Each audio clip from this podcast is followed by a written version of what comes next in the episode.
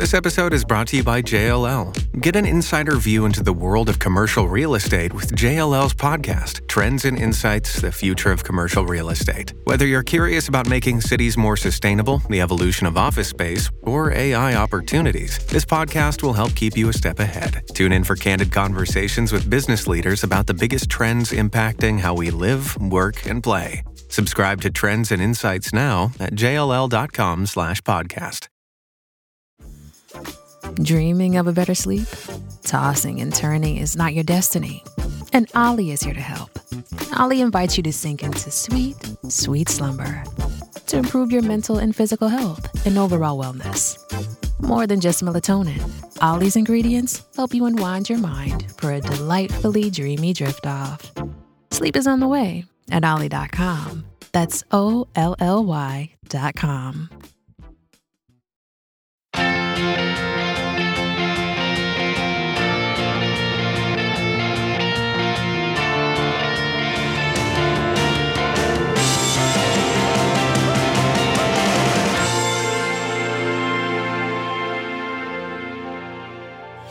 Nos sumamos al pésame por eh, la muerte del expresidente de Chile, Sebastián Piñera. Gracias por estar aquí. Hemos seguido de cerca a lo largo de estas horas las transmisiones de CNN y desde aquí pues enviamos un pésame a sus familiares y al entorno del expresidente Piñera que falleció en este accidente de helicóptero, según se confirmó en las últimas horas. Y bueno, pues seguiremos de cerca lo que desde luego son las propias investigaciones en torno a este suceso trágico. Descanse en paz, Sebastián Piñera.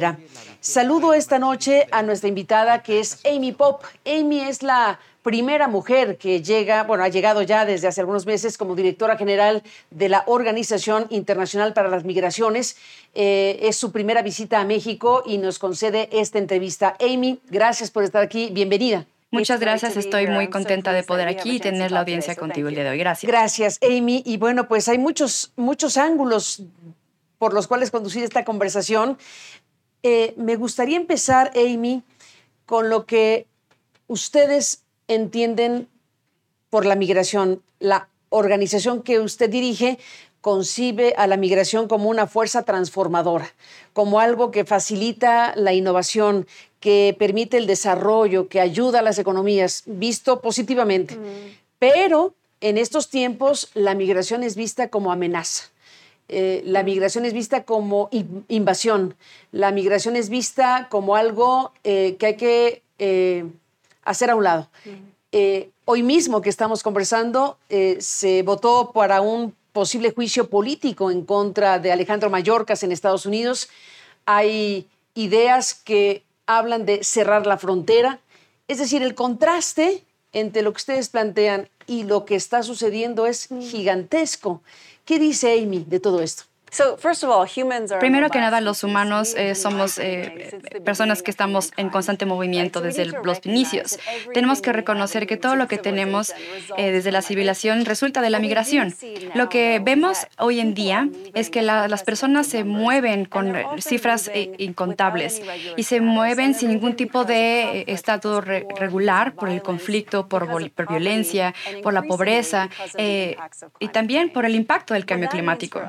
Eso significa para nosotros que como una organización tenemos la oportunidad de trabajar con nuestros Estados miembros y junto con los gobiernos para poder encontrar maneras que las personas puedan eh, trasladarse de una manera distinta, con dignidad y con un eh, canal seguro a través de las vías regulares. Es una eh, oportunidad económica para mí, por ejemplo, eh, del lugar de donde vienen y para el lugar al que se dirigen. Esa es la, perspectiva que, uno esperaría que dominara en el mundo, pero cuando vemos potencias como Estados Unidos, ustedes de Estados Unidos conocen perfectamente lo que está ocurriendo ahí, cuando vemos que los republicanos y ahora también desde la óptica demócrata con el plan, eh, que bueno, vamos a ver si pasa o no, pero este plan donde se llega al punto de concebir la frontera cerrada, en una frontera tan impresionante como esta, ¿qué le dice usted este tipo de debate político? ¿Qué le dice cuando ya las fuerzas políticas están coincidiendo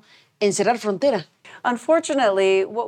Desafortunadamente lo que estamos viendo eh, a los gobiernos alrededor del mundo, los políticos alrededor del mundo, que utilizan la migración como una manera para poder paralizar a las sociedades, no tomando en cuenta las oportunidades que tienen con la migración. Y del otro lado, lo que también vemos, por ejemplo, en los Estados Unidos, en la parte del sur, es que es un reflejo de lo que sucede alrededor del mundo. La gente trasladándose en vías eh, seguras porque tienen pocas oportunidades. Y lo que vemos también es a gente que está buscando asilo eh, en las diferentes fronteras, en diferentes canales, en diferentes eh, partes del Mediterráneo, diferentes partes del mundo, porque no tienen una manera legal para migrar a otras partes. Y esto realmente está compuesto por la situación económica y por la falta de trabajo que también tenemos. Vemos en puntos clave en economía alrededor del mundo. En las mejores 30 economías le cuesta 3 mil millones de dólares y pierden las oportunidades.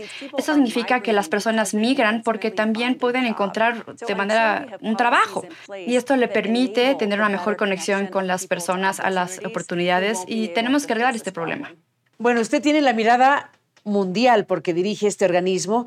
Eh, la migración puede ser efectivamente por varias razones, el tema del trabajo, la pobreza, la violencia, los efectos del cambio climático. ¿Cuál es la descripción general actual del fenómeno migratorio en el mundo? ¿Cómo lo definiría por regiones, por países? ¿Cuál es la radiografía que tiene? Vemos a través del mundo que la gente se mueve como resultado del impacto del cambio climático como un factor importante. Además del conflicto, las presiones de las personas a moverse están mucho más eh, presente. Lo que sabemos es que la gente va a enfrentar eh, la presión que incrementa como el cambio climático. En Chile, por ejemplo, es uno de los ejemplos pequeños que vemos eh, que está a través del mundo. Es una oportunidad para los gobiernos, para los eh, oficiales, eh, poner medidas para que le permita a las personas que estén en sus hogares, especialmente cuando están enfrentando estas presiones. Eh, frente a un bueno, una situación como esta, ¿cuáles son las prioridades de Amy Pope en estos momentos? Como número uno, nuestro primer trabajo es salvar vidas, proteger a las personas cuando están desplazándose. Lo hacemos alrededor del mundo, si está en Ucrania, respondiendo a las migraciones de la guerra, respondiendo a las necesidades de la gente en Sudán o en otras partes de eh, África subsahariana. Estamos, no solamente respondemos, reaccionamos intentando dar soluciones ah, para reconocer que no tenemos que esperar hasta que millones de personas estén desplazadas para poder crear oportunidades, para que ellos puedan encontrar mejores vías en casa, en la región eh, de, donde vienen. Y eso me da una tercera prioridad, que es facilitar eh, vías regulares para la migración. Sabemos que el mundo requiere de la migración, pero los sistemas, sistemas que existen no eh, abordan las necesidades. A menos de que creemos estas mejores opciones para las personas, veremos personas que se mueven de manera irregular. Déjeme, Amy, hacer una pausa y regresamos en esta conversación.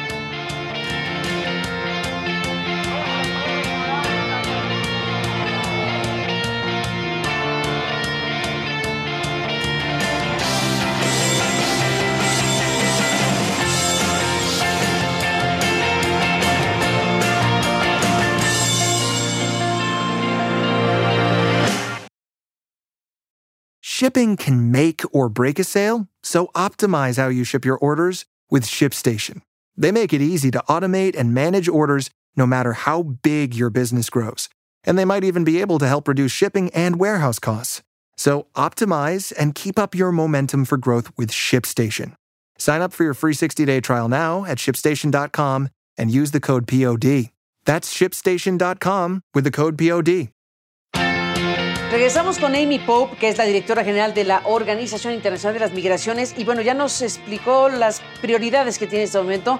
Cuando habla de salvar vidas, bueno, obviamente sabemos que es peligroso para millones de personas pasar de un lugar a otro. En este momento, eh, ¿cuáles son los lugares identificados en el mundo como más peligrosos para que la gente transite, para que la gente pues migre de un lugar a otro? ¿Dónde están los focos más graves? Uno de los lugares más peligrosos es en Sudán. Tiene el mayor número de personas desplazadas en el mundo, alrededor de 9 millones de personas desplazadas, quizá en el mismo país. Y si vemos el número total, eh, Sudán, de Egipto, es bastante importante. Ese es un eh, lugar preocupante. Si vemos aquí en el continente americano, vemos a personas que siguen desplazándose desde Venezuela o eh, venezolanos que tienen como un segundo desplazamiento. Eh, inicialmente dejan el país y luego tienen que regresar. Eso es parte de lo que vemos muchas personas que se van moviendo a través del continente americano. Lo que también vemos en las comunidades de 190 países diferentes que migran por partes diferentes del hemisferio.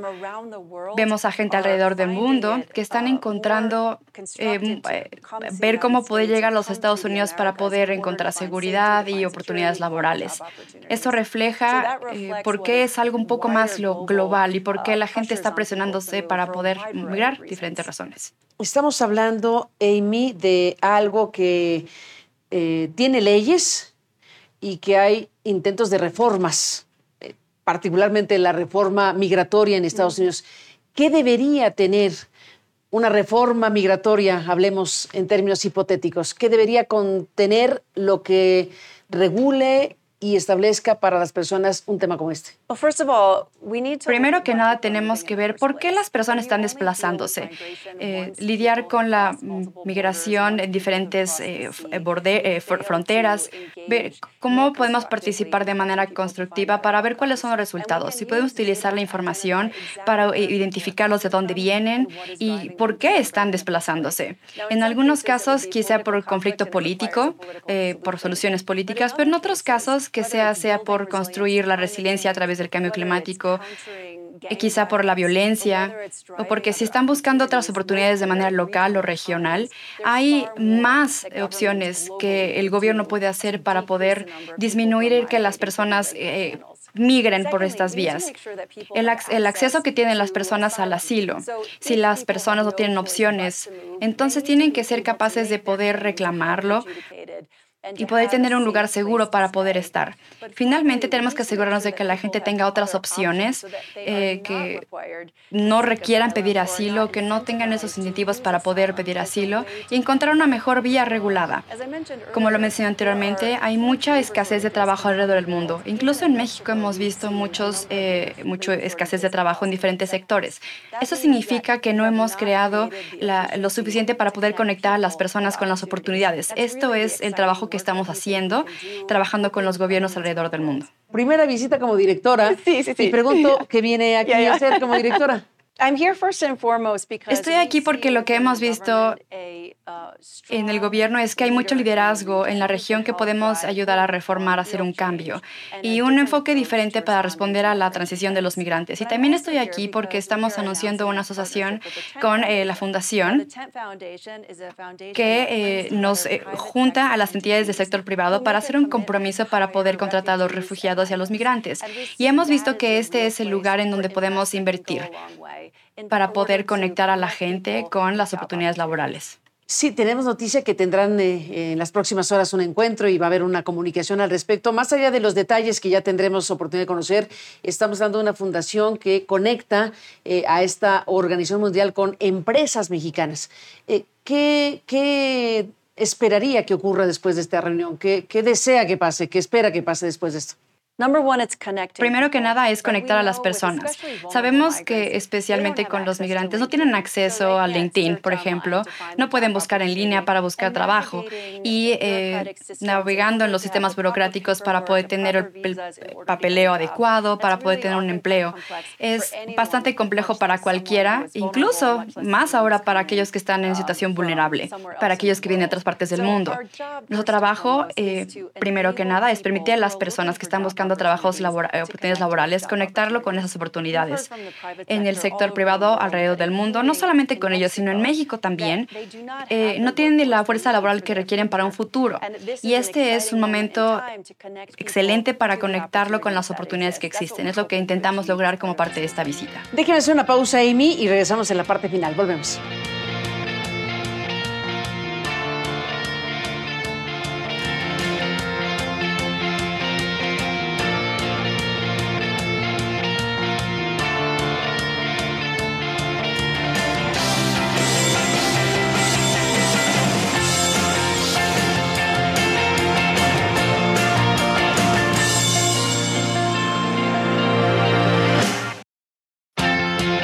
Regresamos con Amy Pope en esta parte final de la conversación. Déjeme retomar eh, el tema del motivo de su visita a México, que tiene que ver con conectar precisamente a empresas importantes en México y, bueno, pues este eh, eh, fenómeno de la migración. ¿Qué experiencias en otros lugares del mundo nos puede compartir que podrían hacernos pensar lo que puede pasar en México? ¿Qué otras cosas han ocurrido como estas y la organización y que usted piensa replicar en México?